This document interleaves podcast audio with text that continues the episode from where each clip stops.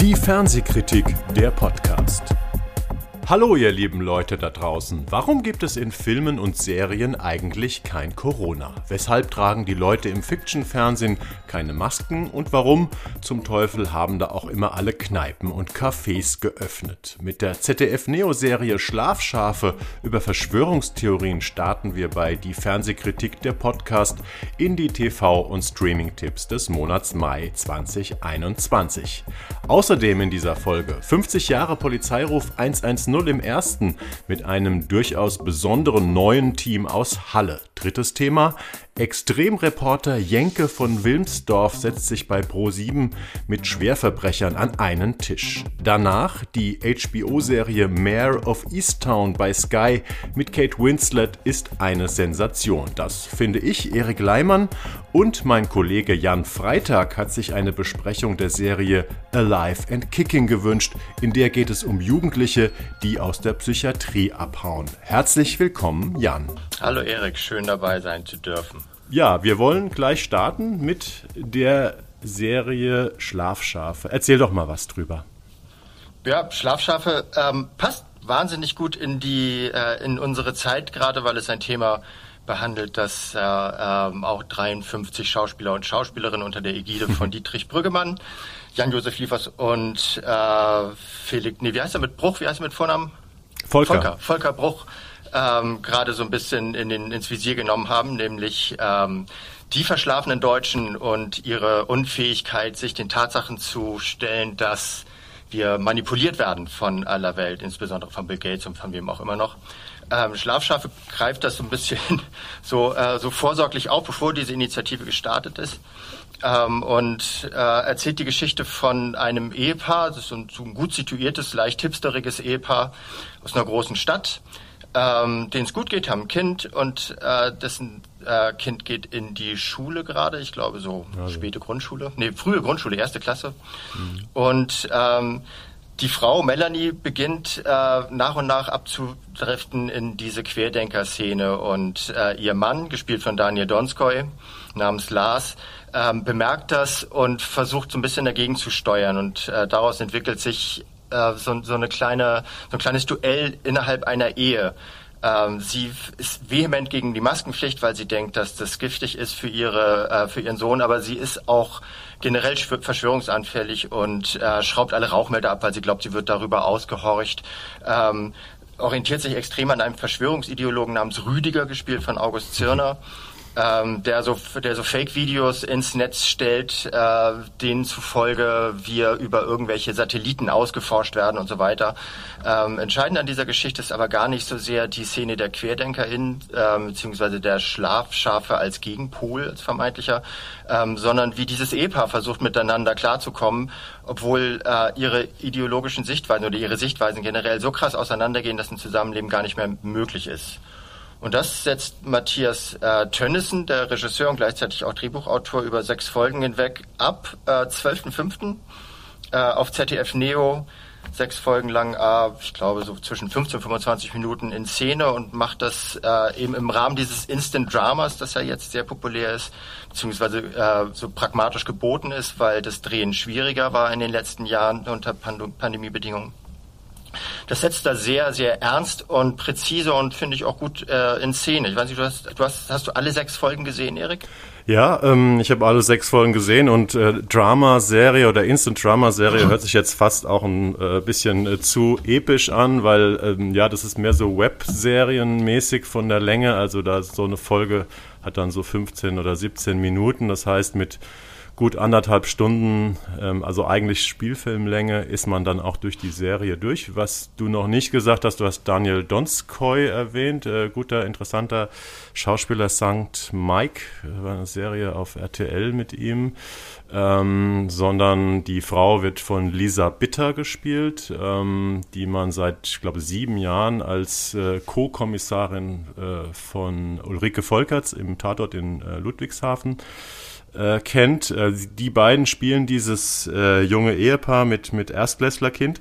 Und ähm, ja, was ich ganz gut fand an der Serie ist, dass es relativ authentisch, realistisch geschildert wird, diese Auseinandersetzung, so äh, nach dem Motto, oh Gott, was mache ich? Äh, das ist ja im Prinzip ein Thema, was uns alle betrifft, äh, wo, wovor wir alle Horror haben, dass auf einmal jemand aus unserem nächsten Umfeld, beste Freunde oder noch schlimmer Partner, Partnerin, auf einmal Verschwörungstheoretikerin wird. Was ich gut finde, ist, dass das Thema relativ ernst umgesetzt wird, also ohne Ironie, ohne Gags, ähm, aber jetzt auch ohne, dass man da ähm, jetzt ein, ein, überschweres Drama draus macht. Es ist ein Drama für die Familie, ähm, aber es ist nicht äh, tonnenschwer ähm, im Sinne des, des äh, Drama-Fernsehspiels. Also ich fand, habe da gerne zugeguckt und man hat wirklich auch so ein bisschen äh, diesen diesen Horror, den man früher keine Ahnung bei Hitchcock äh, kannte, wenn man wenn man wusste, ist der ist der Mann will der Mann seine Frau ermorden, dann, dann guckt man hier dabei zu und hat Angst, was die Verschwörungstheoretikerin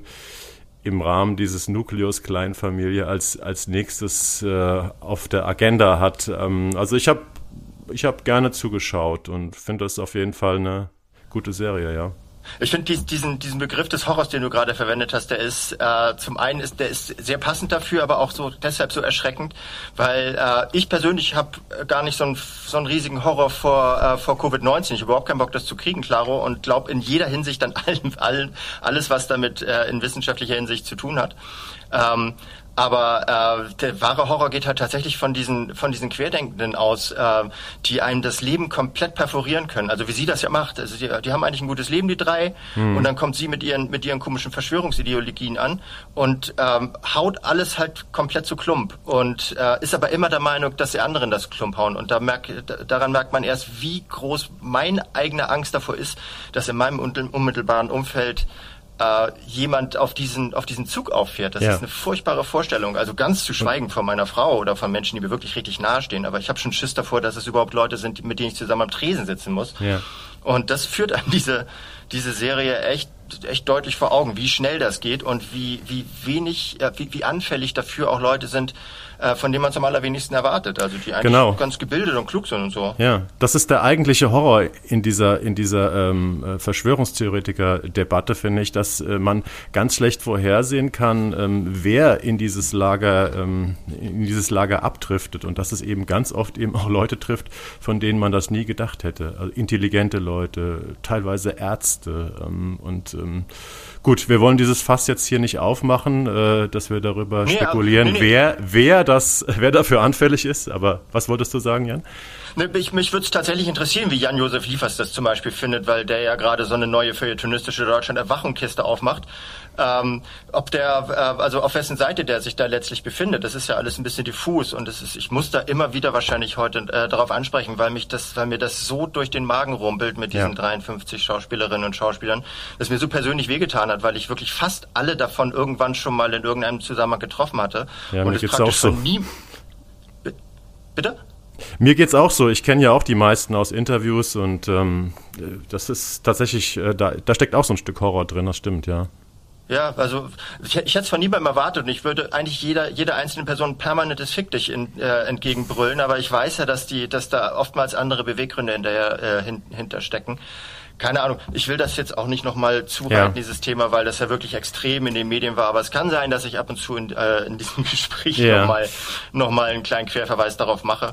Und ich, ich mache auch, ich habe auch tatsächlich so bei, bei den Formaten, die wir haben, immer mal geguckt, ob die, ob da welche von dem Cast sind, von denen die da mitmachen. ob das meine Meinung beeinflusst. Ja. Ist aber, ist aber nicht so. Also ah, haben wir Glück gehabt, ja. ja. Ähm, gut, lassen wir dieses äh, extrem explosionsgefährdete Fass ähm, mal zu. Ich würde trotzdem, bevor wir zum nächsten Thema kommen, noch mal gern über dieses ähm, über dieses Thema sprechen, was ich schon in der Anmoderation so ein bisschen aufgegriffen habe. Äh, die Tatsache, dass äh, diese ganze neue Welt, in der wir leben, also Corona, ähm, seit über einem Jahr im Prinzip im Fiction-Fernsehen kaum stattfindet. Also ja, es gibt äh, diese sogenannte Genre Instant Drama Serie, für das sich das ZDF, das kleine ZDF Neo stark macht. Da gab es jetzt auch schon so ein paar Serien, die so quick and dirty, also mit kurzem Vorlauf und groß, ohne große Produktionslogistik stattgefunden haben. Da gab es zum Beispiel das, was ich ganz gut fand, äh, drinnen mit Lavinia Wilson im, im, im Lockdown.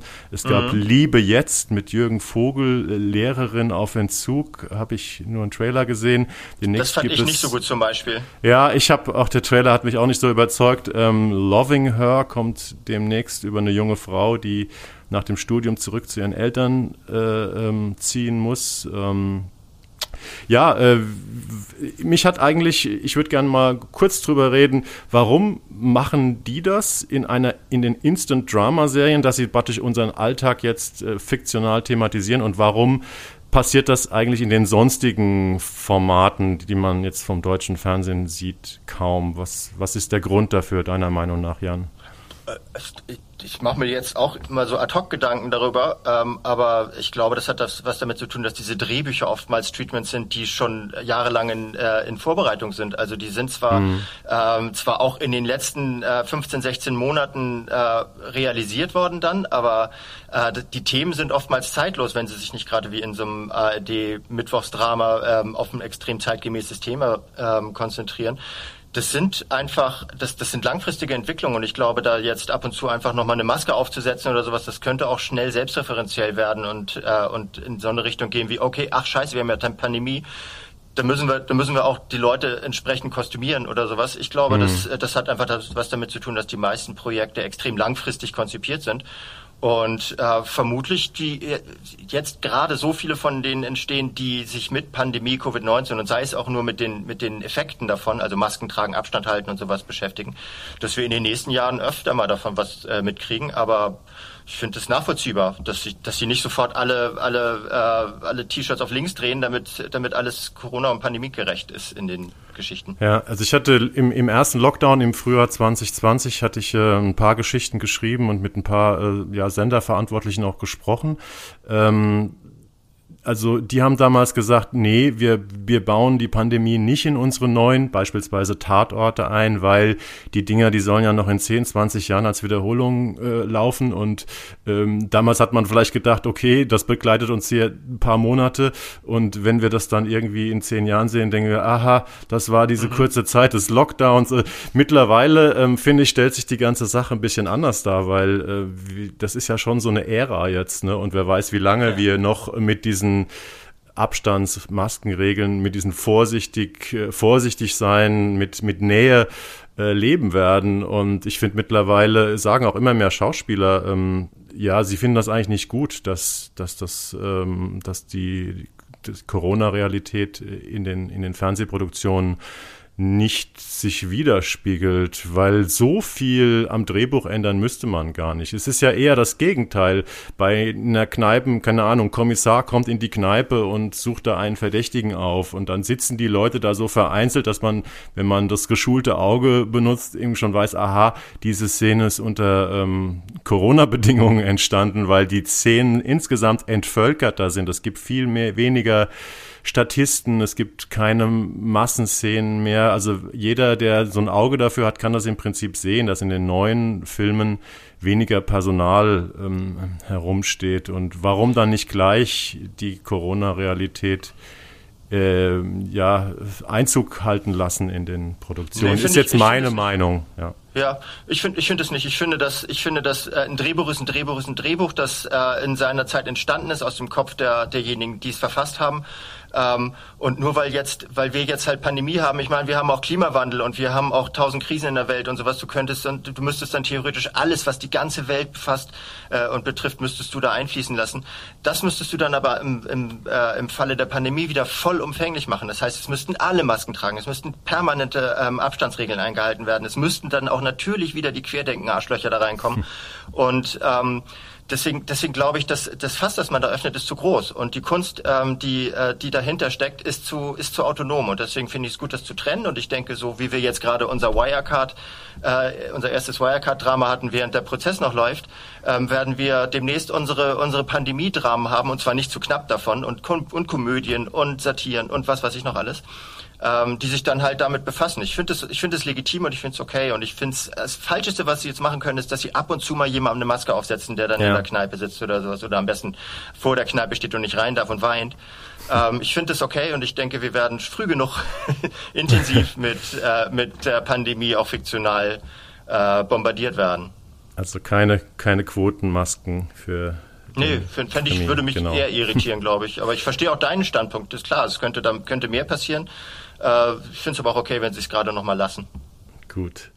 Ja, dann ähm, würde ich sagen, äh, hoffen wir mal auf weitere interessante Instant-Drama-Serien und vielleicht auch darauf, dass andere ähm, Sender vielleicht auch mal ähm, diese Idee äh, verfolgen, etwas äh, nach dem Prinzip Quick and Dirty umzusetzen. Äh, weniger Quick and Dirty ist das äh, Jubiläum, was wir im ersten deutschen Fernsehen Ende Mai feiern, nämlich 50 Jahre Polizeiruf 110. Und ähm, ja, da starte ich mal mit einer kleinen Quizfrage, Jan. Ähm, welche, an ja, an dich. ähm, welche beiden DDR-Formate, Fernsehformate ähm, haben bis heute überlebt? Äh, Polizeiruf und Sehr der gut. Schwarze Kanal mit Arthur von Schnitzler, ich weiß es nicht. äh, nein, nicht ganz. Also das, äh, klar, Polizeiruf war klar, weil wir uns äh, über das Jubiläum hier unterhalten. Ähm, das andere Format ist das Sandmännchen. Das, da haben wir das ja heute das, da haben wir ja heute das Ostsandmännchen. Wir beide Wessis, wir uralten Wessis sind ja irgendwie mit dem, mit dem Westsandmännchen groß geworden, aber irgendwann hat sich ja dann nach der Wende das äh, DDR-Sandmännchen durchgesetzt. Ähm, ich habe schon immer heimlich Ostsandmännchen geguckt als Ach Kind. Ach so, okay. Gut, ja, ähm, wir feiern dieses Jubiläum ähm, am 30. Mai, ein Sonntag, 20.15 Uhr mit einem neuen Team, einem neuen Perso äh, Polizeiruf-Team. Der Film heißt An der Saale hellem Strande. Das ist äh, zitiert ein altes Volkslied. Und die neuen Kommissare sind Peter Kurt und Peter Schneider. Ähm, ja, worum geht es in dem, in dem Film, den ich ja eigentlich sehr besonders finde? Ich bin mal gespannt, wie du ihn fandst, weil äh, wir haben uns im Vorfeld nicht darüber unterhalten. Es geht um zwei Kommissare, einer schon ein bisschen älter, ähm, gespielt eben von Peter Kurt, Henry Keutsch, ähm, Trinker, schon lange im Dienst ähm, und ein ja, Einzelgänger klassischer Art ähm, und sein jüngerer Kollege Michael Lehmann, gespielt von Peter Schneider, ist ein Familienmensch, der erst spät in den Polizeidienst eingetreten ist. Äh, die Biografien dieser Kommissare, ähm, die erfährt man erst so nach und nach, so ein bisschen, die werden nebenbei erzählt. Interessant ist der Fall, um den es geht, weil das ist eigentlich ein sehr kleiner Fall, klein in Anführungszeichen. Es wird ähm, ein Mensch in einer Straße, in einem Hauseingang erstochen.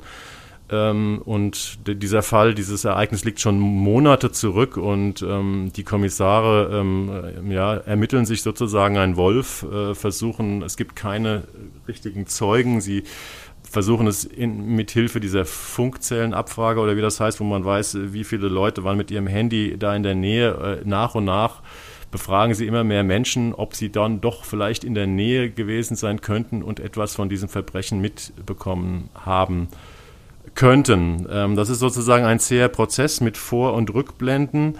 Und ähm, ja, ähm, mein dieser Film ist, finde ich, sehr atmosphärisch. Ähm, der ist von Thomas Stuber und Clemens Meyer. Thomas Stuber, interessanter Regisseur, Clemens Meyer, interessanter Drehbuchautor.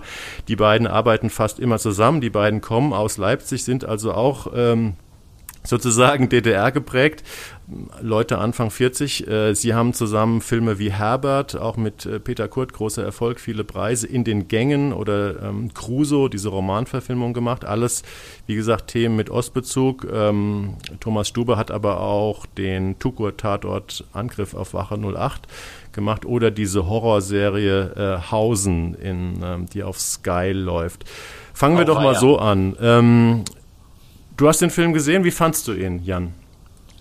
Äh, ich fand ihn ungefähr so, wie ich mir einen Film vorstelle, den zwei Männer mit zwei männlichen Hauptdarstellern gehobenen Alters äh, in, äh, im Osten drehen. Schon no offense gegen den Osten jetzt, aber das ist ein fast schon nostalgisches Format, finde ich. Ja. Äh, sehr ruhig, sehr fast ein bisschen staubig, also so ein bisschen Resopal-Ambiente-lastig in den, äh, in den Gängen des Kommissariats sieht das irgendwie aus wie vor 35 Jahren. Ähm, das das ganze, die ganze Dramaturgie ist wirklich, ist so verdichtete, wo waren Sie gestern um äh, 22.15 Uhr, äh, Fiktion, der, der früherer Tatort und vor allem frü früherer Derricks. Äh, das, also ich, ich habe mich ein bisschen gefragt, äh, ist die Antwort des MDR auf die moderne ähm, das, die Ästhetik 40 Jahre zurückzuschrauben und die Dramaturgie auch. Ähm, aber ich fand es auch genau wie du. Es war tatsächlich ganz interessant gemacht, weil das so eine so eine Konzentration war auf dieses äh, auf dieses Ermitteln äh, im, im in der im Ambiente dieses extrem altmodischen äh, Kommissariats, dass es tatsächlich so eine ästhetisch eine große Wirkung hatte. Inhaltlich hat es mich bisschen gelangweilt. Mhm. Also äh, es ist in der Tat ähm, geht die Faszination dieses Krimis davon aus, äh, dass man irgendwie denkt, das ist, spielt immer noch in der DDR, obwohl es ganz klar 2021 ist. Ähm, also es ist so ein bisschen DDR-Feeling ohne Diktatur oder so. Ich weiß auch nicht, wie ich es besser mhm. beschreiben soll. Ähm, es gibt ja so, so Serien, die so komisch oder so Erzählungen, die so komisch aus der Zeit gefallen sind. Ne? Genau wie man irgendwie auch bei diesen Tukur-Krimis, weil der, der, der Tukur so ein, äh, ähm, so, so ein Retro-Typ ist, immer denkt, die könnten eigentlich auch vor 50 Jahren spielen, wenn da nicht moderne Autos und Handys benutzt werden würde. So, so ähnlich hat man äh, das Gefühl hier auch.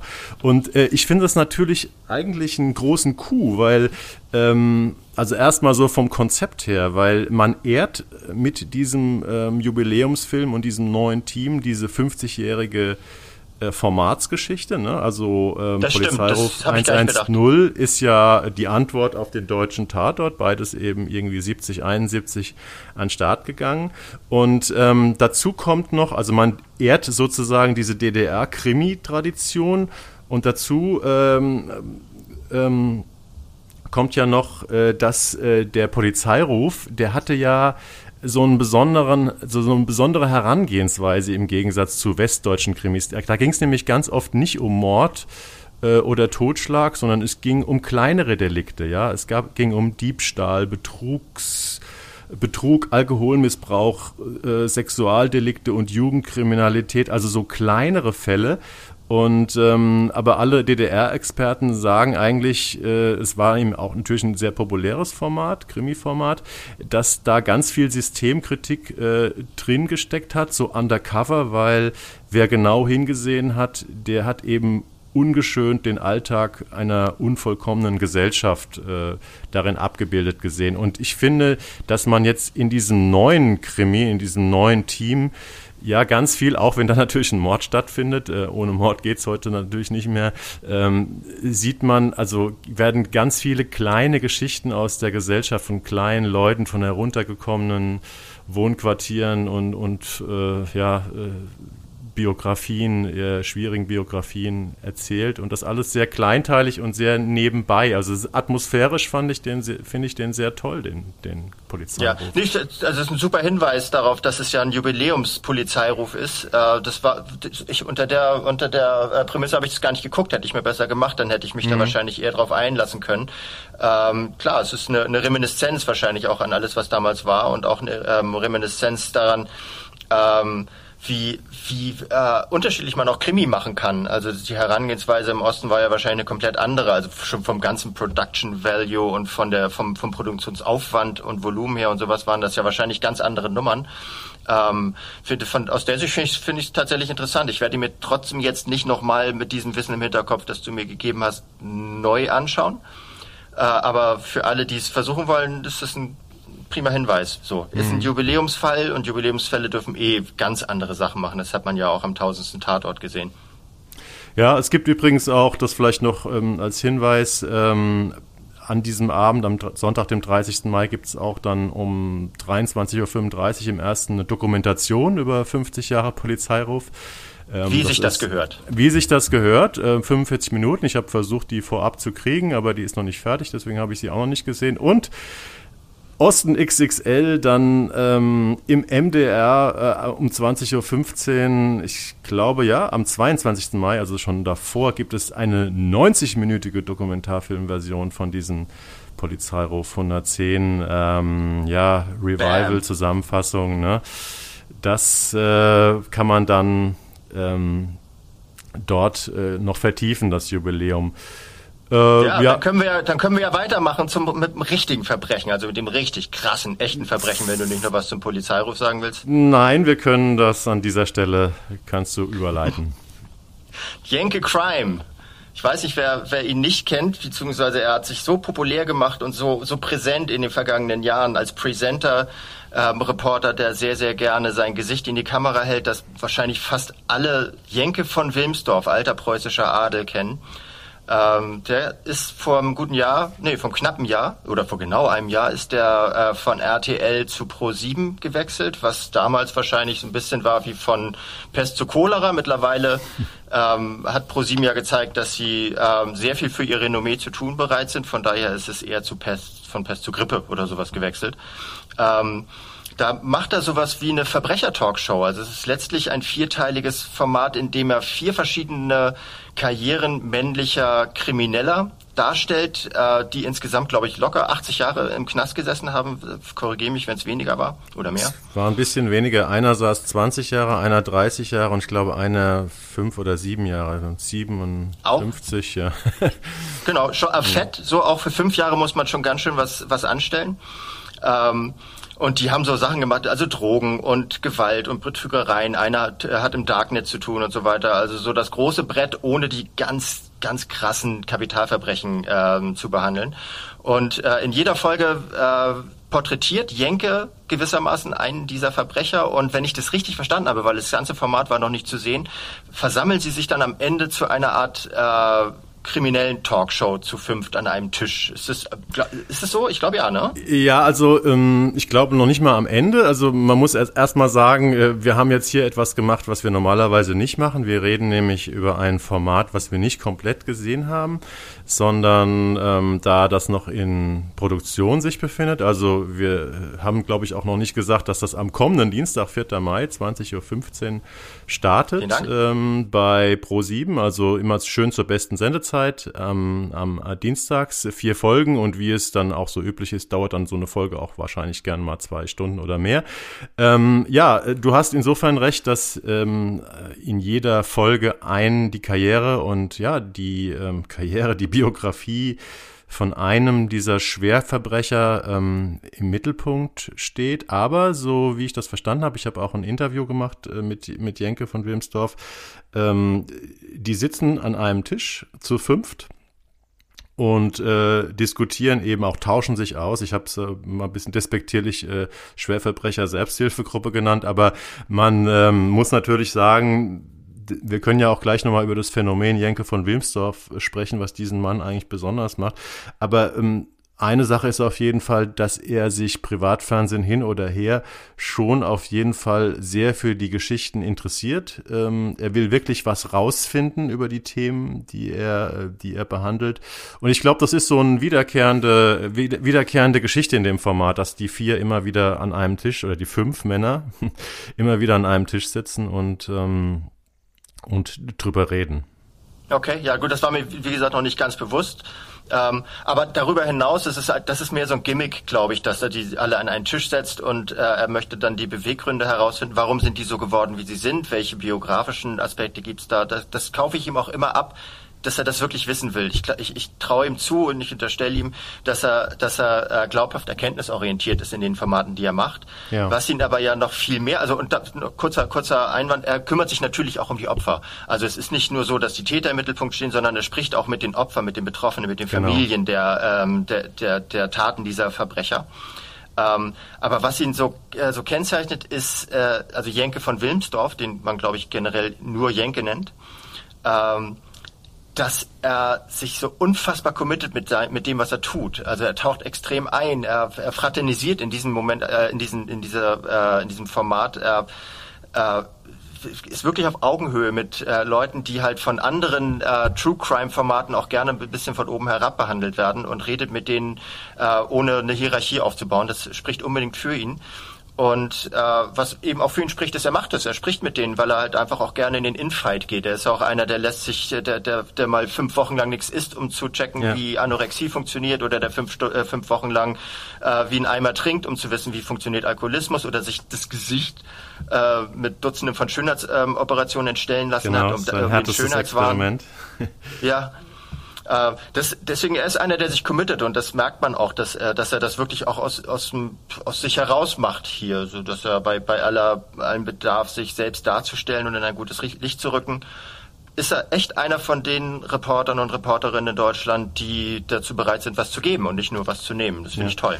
Also weil, weil du gerade gesagt hast, ähm, nicht von oben herab äh, oder auch, also er hat im Interview dann gesagt, äh, er fragt dann auch schon mal Leute oder wenn er selbst denkt, ja, ich mache mich jetzt, ich fraternisiere mich jetzt hier mit, mit meinen äh, Schwerverbrechern und ich, mir fällt gerade ein, dass der ja, ähm, was der alles Schlimmes gemacht hat, äh, dass er dann auch schon mal die Frage stellt, ey, warum finde ich dich jetzt gerade so sympathisch? Ne? Also das ist ja eine äh, schon eine sehr ungewöhnliche ähm, Frage für so ein Format und für ein ähm, ja, eigentlich auch eine, eine, eine geniale Frage ne, in diesem Zusammenhang, ja. wenn man einen Schwerverbrecher vor sich hat und ihn einfach fragt, sag mir mal, warum ich dich jetzt gerade so sympathisch finde. Ne? Und, ähm ja, das ist aber, glaube ich, auch was, was, was viele, ähm, viele im Publikum äh, wahnsinnig machen würde, weil es da ja, es gibt ja fast so ein, so ein Opferfetisch äh, mittlerweile, der sich herausstellt, dass, äh, dass so gerade das, das äh, Bürgertum äh, ja so anmahnt, permanent im Umgang mit, äh, mit der Realität, mit Verbrechen, mit Kriminalität insbesondere, dass wir uns den Opfern widmen müssen und nicht so sehr eine Bühne äh, für die Täter bereiten sollten. Es sind dann natürlich dieselben Spießbürger, äh, die, die jeden Tag Bild und RTL glotzen, wo, äh, wo, wo der Täter äh, fast schon heroisiert wird, also wo, wo es ja diese, diese große Lust daran gibt, das extrem darzustellen. Aber hm. ähm, Jenke macht das schon, das ist tatsächlich ein interessanter Fokus, dass er, ähm, dass er so sehr die, äh, die Täter in den Mittelpunkt stellt, bei aller, bei, bei aller Aufmerksamkeit, die er dabei eben auch den Opfern, äh, den Opfern zukommen lässt. Das finde ich, finde ich interessant, wie er das macht. Äh, gleichwohl geht es mir aber auch echt unfassbar auf die Nerven, äh, also spätestens so alle, alle 45 Sekunden, weil, weil die ganze Ästhetik, mit der die arbeitet, also diese ganzen Geigen und die Close-Ups und Zeitlupen und Zooms und ja. eine Musik, die, die halt, die locker von, von, von irgendwelchen Action-Blockbustern aus Hollywood kommen könnte, von ja. Hans Zimmer. Hm. Oh, da kriege ich, da kriege ich, ich, wirklich Durchfall von. Ich habe, ähm, also ich weiß nicht, wie viel du gesehen hast. Mir hat man drei verschiedene Trailerartige Ausschnitte oder zwei Trailerartige Ausschnitte zugeschickt, die so zwei, drei Minuten waren und, und ein, ein Ausschnitt, wie er ähm, die Eltern von einem, ähm, von einem der Verbrecher, ähm, einem der beiden, es gibt zwei jüngere und zwei, zwei relativ betagte Verbrecher. Ähm, ja, ich habe schon einen so 20-minütigen Snippet gesehen. Ah, okay. Also, wo es, wo also, um eine ja, ich, worauf ich hinaus wollte, ist, ähm, ich finde, es gibt eine große Diskrepanz äh, bei diesen Jenke-Formaten ähm, zwischen den Trailern und dem Langformat, weil äh, die Trailer sind also extrem auf Emotion und auf Dramatik gebürstet mit dieser Musik, die du angesprochen hast, Close-up, Zeitlupe, jeder, jede kleine emotionale Äußerung oder jede äh, ja, spannende Antwort, spannende Frage wird extrem äh, gefeiert. Äh, da, das ist mir auch zu viel. Das mag ich überhaupt nicht und das würde, wenn ich den Trailer sehen würde, ähm, dazu führen, dass ich mir sowas nicht angucke. Aber auf der Langstrecke, ich habe einige von diesen Jenke-Experimenten gesehen, weil ich auch drüber geschrieben habe. Ähm, und ich habe mich dabei ertappt, dass ich die doch immer sehr interessant fand und dass, äh, dass wir uns auch hier so äh, in der Familie oder so, wenn wir uns darüber unterhalten haben, dass uns das länger beschäftigt hat, weil das in der Langstrecke einfach sehr solide äh, und sehr nah und sehr intensiv wird, ohne eben dass diese Effekthascherei äh, im Mittelpunkt steht. Denn es, es bleibt wirklich viel Substanz übrig bei den Jenkes-Sachen. Und hoffen wir mal oder, oder schauen wir mal, ob das bei diesem ja, True Crime Format, was er da jetzt macht, auch der Fall ist. Ne? Das ist dann halt die Frage. Ja, aber, das, aber gerade deswegen, deswegen stört es mich ja so, weil mhm. er, er, hat so viel Substanz in dem, was er macht. Und warum packen, ähm, packt, das ist ja kein Phänomen, das jetzt nur Pro7 oder Jenke betrifft. Das ist ja ein Phänomen, das sich mittlerweile in Arte-Dokumentation findet. Ja. Warum vertrauen die Leute nicht mehr dem Bild? Warum trauen, vertrauen sie nicht mehr der Information, den, den ProtagonistInnen und, und dem, was sie erzählen wollen? Warum muss, warum muss so, so viel Atmosphäre erzeugt werden, künstlich erzeugt werden, wo wir ja auch wieder bei der Debatte zum Love-Mobil sind? Ähm, hm. wo, wo, beginnt, wo beginnt letztlich die Infiltration? Wo, wo beginnt auch die Manipulation des, des realen Bildes in der, in, in, im Dokumentar- und Sachfilmfernsehen? Äh, und an, bei dem, was ich gesehen habe, ich habe ja schon ein bisschen längeres Stück gesehen ähm, ja. von einem dieser, ähm, äh, dieser Porträts. Ähm, das zieht sich da schon durch. Es gibt schon auch mal einen ruhigen Moment, die sind ja nicht bescheuert. Ähm, aber, aber im Grunde zieht es sich durch, von allem immer too much zu machen. Und das, äh, die, die Sehgewohnheiten sind mittlerweile so konditioniert, dass es Leute wahrscheinlich, die würden sofort einnicken, wenn das nicht passiert.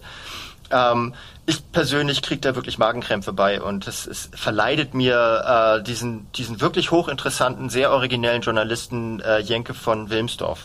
Deswegen ja empfehle ich dieses Format jetzt einfach mal, weil ich noch nicht genug davon gesehen habe, aber ich, ich warne auch alle Leute, die es sich anschauen, ihr wisst, worauf ihr euch einlasst. Es ist bei Pro7 und es ist eine Dokumentation im Jahr zwei, oder es ist ein Dokumentarfilmformat äh, im Jahr äh, 19, äh, 2021.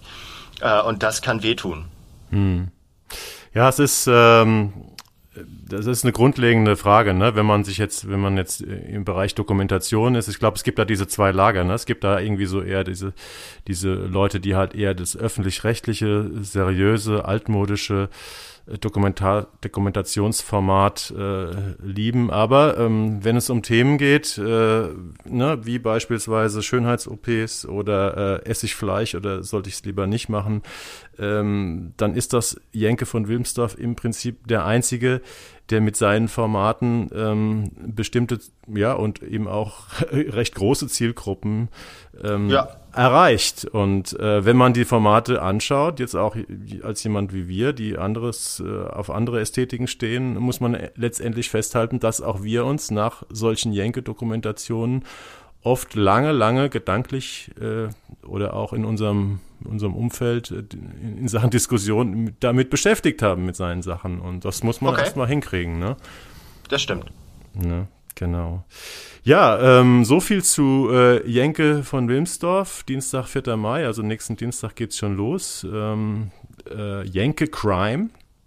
Und um Crime im fiktionalen Sinne, ganz klassisch, geht es in einer Serie, auf die ich erst gar nicht so viel Lust hatte, weil es ein klassisches äh, Cop, also Polizistinnen äh, Drama ist, klassischer Krimi, eine Miniserie, Mayor of Easttown, eine HBO-Produktion aus Amerika, die dort, glaube ich, schon vor einem Jahr oder einem Dreivierteljahr lief. Äh, HBO-Produktionen ähm, kommen ja in Deutschland bei Sky. Das heißt, wer von euch da draußen ein äh, Sky-Abo hat, vielleicht weil er dort Fußballspiele verfolgt, sollte auch Mayor of Easttown gucken können, weil die Serienkanäle in der Regel kostenlos mit, äh, mit dabei sind.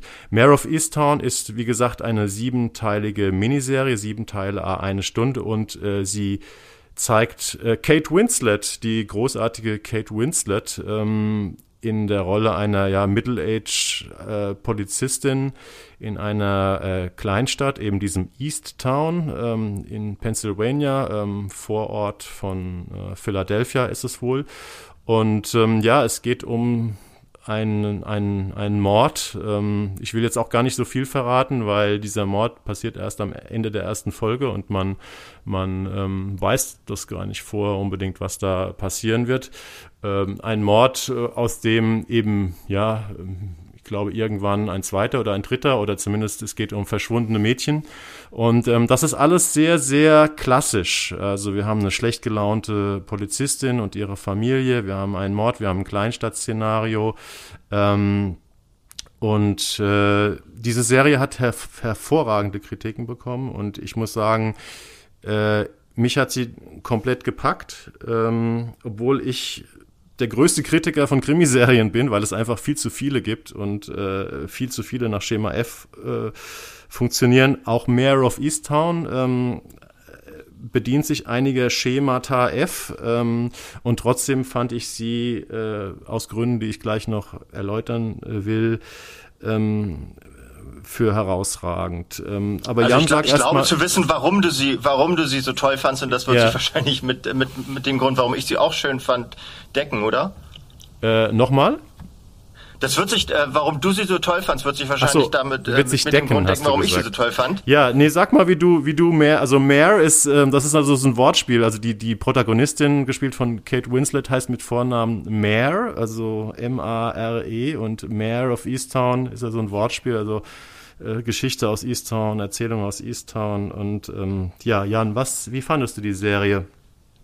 Ich, ich fand die Serie extrem konventionell, äh, schön fotografiert, also auch dieses, äh, dieses, äh, dieser Speckgürtel von Philly wurde, wurde schön dargestellt und sowas.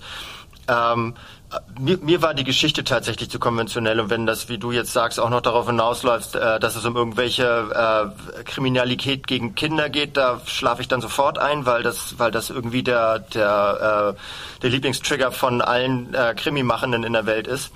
Ähm, aber ich würde mir von Kate Winslet am Ende, glaube ich, auch äh, acht Teile lang ein Standbild angucken. Also die ist einfach, das ist einfach eine Frau mit seiner so unfassbaren Präsenz, die sie nicht erst jetzt hat, die hatte sie tatsächlich ja auch schon in ihrer früheren Zeit. Ich, ich ganz persönlich bin mit ihr in Love seit Vergiss mein nicht mit Jim Carrey. An der Seite von Jim Carrey ist auch, Auch schon einer wieder meiner was- Lieblingsfilme, ja. ja, locker 15 Jahre her oder sowas. Ja. Ähm, die ist einfach, die hat eine so, so grandiose äh, seelische Verkastung, die sie spielen kann. Äh, die, die auch so vorbeigeht an, die, an ihrer Attraktivität, an den schönsten Augenbrauen der Filmgeschichte. ähm, so, und das, das, das ist ganz toll, wie sie das macht. Und das ist, ich gucke ihr gerne dabei zu, aber wie gesagt, ich gucke ihr bei fast allem, was sie macht, gerne zu. Ähm, und äh, deswegen konnte ich auch so ein bisschen durch die durch die Story durchgucken. Also ich habe eigentlich habe ich im Grunde genommen so eine, ähm, es war auch ein Porträt, Porträt von Kate Winslet als Mayor, Mayor of Easttown, ähm, dem ich drei Folgen lang äh, beigewohnt habe und es war allein dadurch schon unglaublich äh, unglaublich schön, das zu gucken. Also von daher bin ich auf deiner Seite, auch wenn mir die Geschichte zu langweilig war. Ja, ich finde die Geschichte gar nicht so langweilig. Es ist ähm, vielleicht die große Geschichte, äh, also der Kriminalfall. Das ist vielleicht sogar noch das, was am wenigsten ähm, spannend ist, obwohl ich den auch jetzt nicht schlecht gebaut finde. Ähm, aber es sind, was die Serie ähm, grandios macht, sind die vielen kleinen Geschichten zwischen der, zwischen der großen Geschichte. Also es geht praktisch um eine Kleinstadt-Community, es geht um ja sehr interessante Verhältnisse, ähm, in der Ja. die Leute leben. Es gibt sehr viele äh, Teenager, Schwangerschaften, ähm, ja, äh, so, äh, Frauen, die sehr jung Mutter geworden sind. Äh, Kate Winslet spielt übrigens eine Großmutter, denn auch sie hat einen vierjährigen Enkel, um den sie sich ähm, kümmert. Ähm, sie wohnt da mit ihrer Mutter, mit der sie sich überhaupt nicht versteht, unter einem Dach. Ähm, sie hat einen geschiedenen Mann, der gegenüber wohnt. Es gibt Freundschaften. Ähm, es ist ein sehr eng verwobener Kosmos, dieser, ähm, dieser, dieses Suburb äh, Philadelphia ähm, äh, Geflecht, was da erzählt wird. Und das ist nicht nur Kate Winslet, es ist, das ist bis in Nein. die kleinsten Nebenrollen ist es hervorragend besetzt. Also es ist eine ganz große Schauspielerserie. Also man, man schaut den Leuten unheimlich gern zu. Es ist hervorragend geschrieben, finde ich auch, und gespielt, wie gesagt.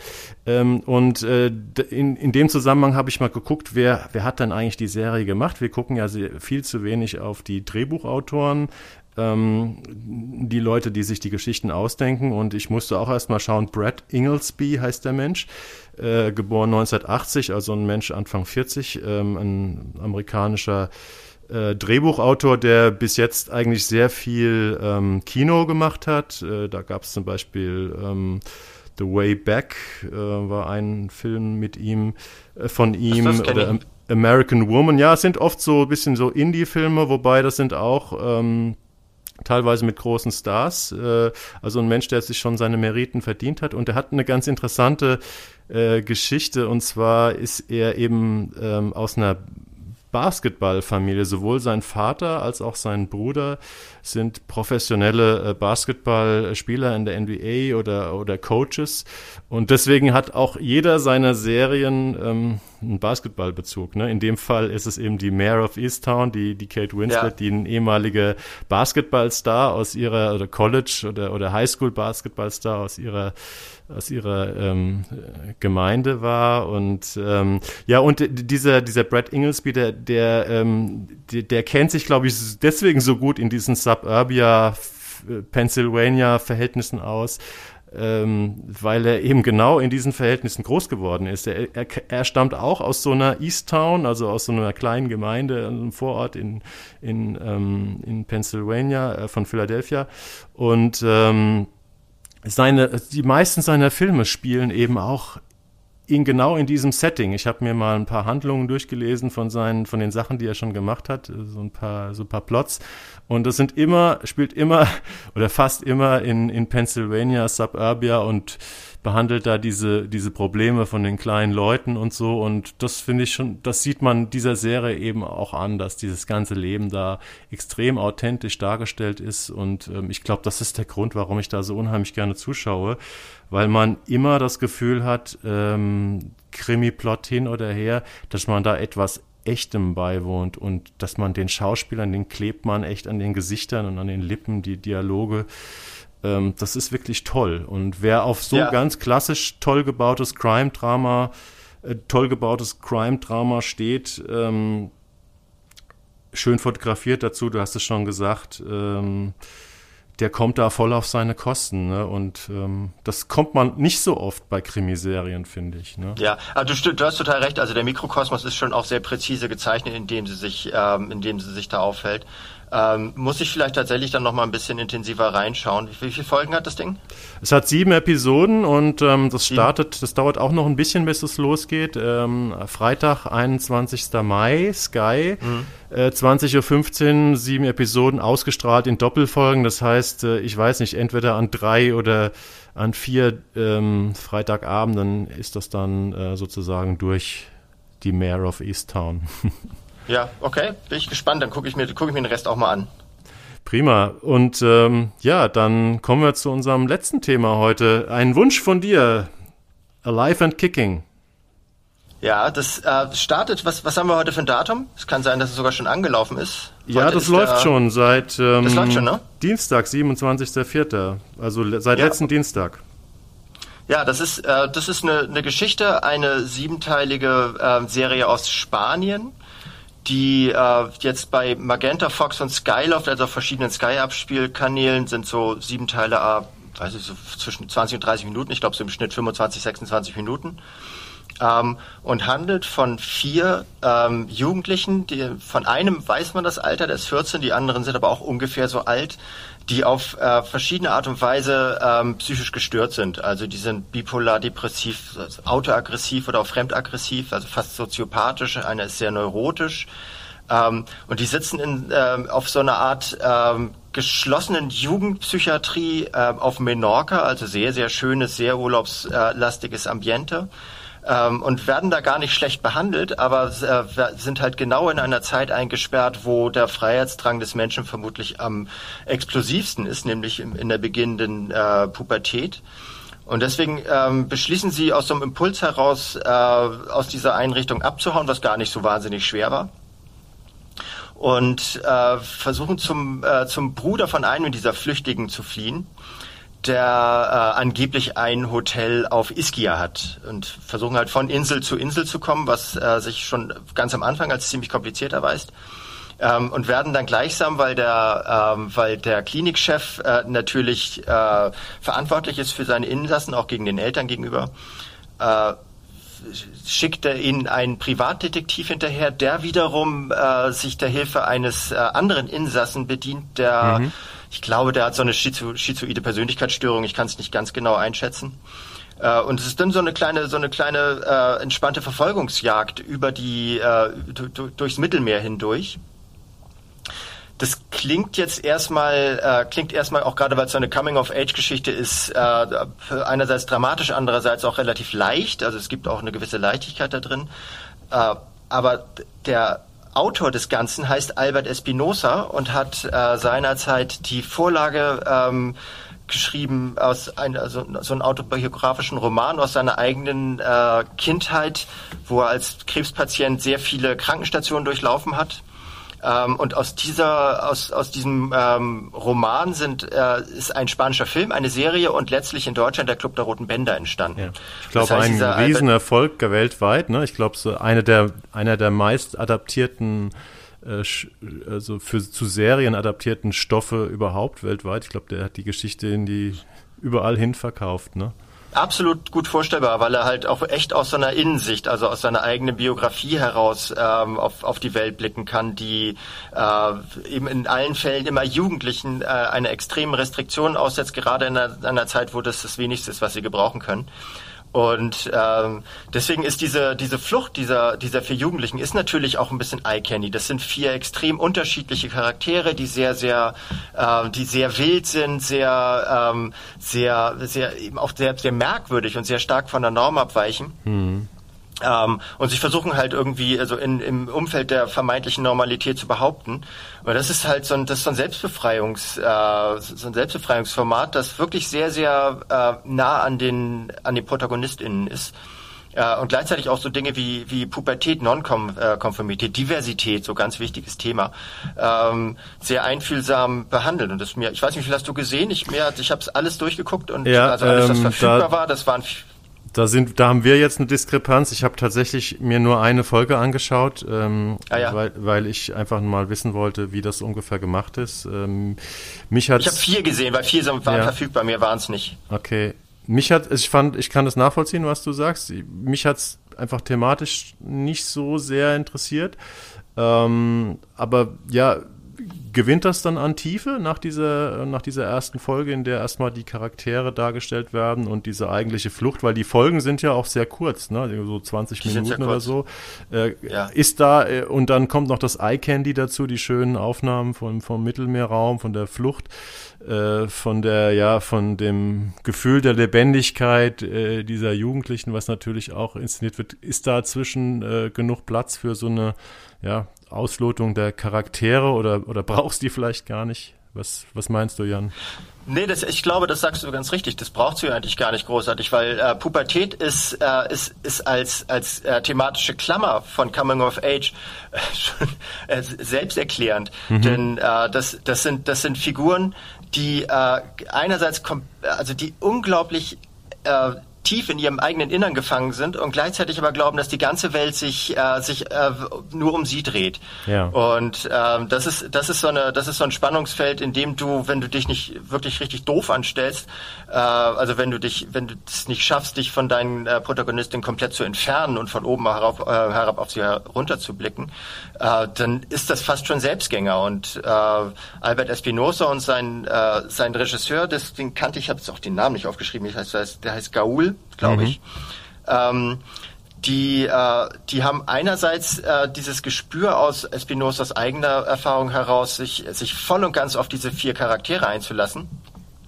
Und andererseits aber auch echt viele richtig geile äh, NachwuchsschauspielerInnen gefunden, allen voran ähm, äh, Michelangelo, der Hauptdarsteller, der äh, oder die Hauptfigur unter den Vieren, ähm, der, bei, dem man es gar nicht glauben kann, dass er noch nicht schon seit 20 Jahren in diesem Geschäft drin ist. Der spielt das mit so einer ja. Selbstverständlichkeit und monologisiert manchmal auch. Also die reden öfter mal in die Kamera rein.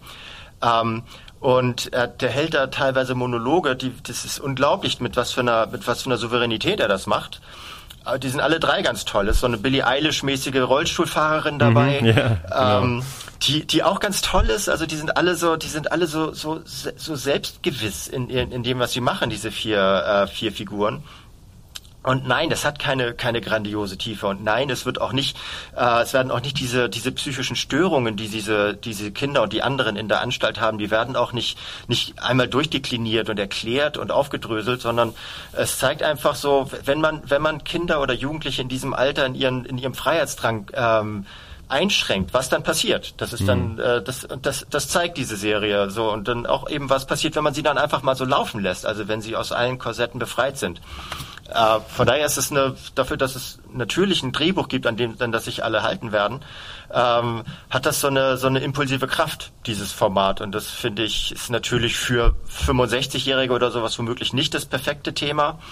Ähm, aber für alle äh, Jungen und Junggebliebenen ist das, ist das hochinteressant, finde ich, und sehr originell. Ja, ich denke doch, dass auch allein ähm, der Name ähm, vom Macher von oder vom Erfinder von Club der Roten Bänder sorgt natürlich für viel Aufmerksamkeit, weil das war ja tatsächlich eine Serie, lief ja ähm, in Deutschland auf Vox, also diese deutsche Adaption, äh, die wirklich nicht nur unfassbar hohe Einschaltquoten hatte. Ich glaube fast, das war die erfolgreichste Fox-Serie überhaupt, ne? Eigenproduktion. Zu Recht, ja. Ähm, sondern äh, ja, gute Kritiken oder her herausragende Kritiken. Es war ja fast ein Massenphänomen, Club der Roten Bänder. Und irgendwie mhm. muss dieser Autor, ähm, wenn wir jetzt mal zurückgehen auf den Originalautor, den Erfinder der Geschichte, weil es wurde, glaube ich, relativ ähm, genau adaptiert, der muss ja irgendwie einen Ton treffen, der wirklich auch viele Menschen ähm, ja, wenn es um so junge Geschichten geht, ähm, berührt. Und allein deswegen. Ja, aber das ist,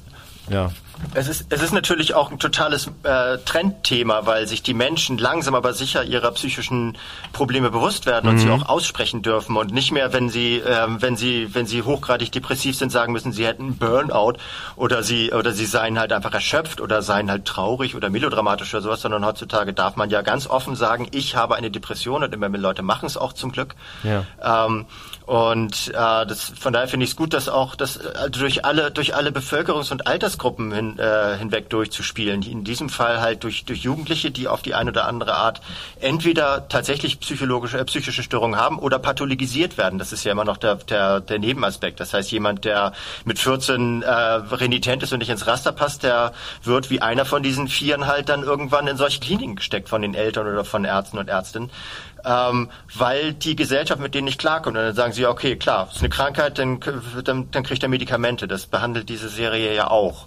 Ja. Und es ist auch ganz interessant, dass es jetzt äh, jetzt äh, dieser die, dieser Tage, also demnächst äh, eine TNT-Serie namens The Mopes heißt ja. mit äh, Nora Tschirner. Ich weiß nicht, ob du davon gehört hast. Ich habe es nicht nur davon gehört, sondern ich habe ähm, mir die auch angeguckt, weil ich darüber geschrieben ja. habe, gerade gestern.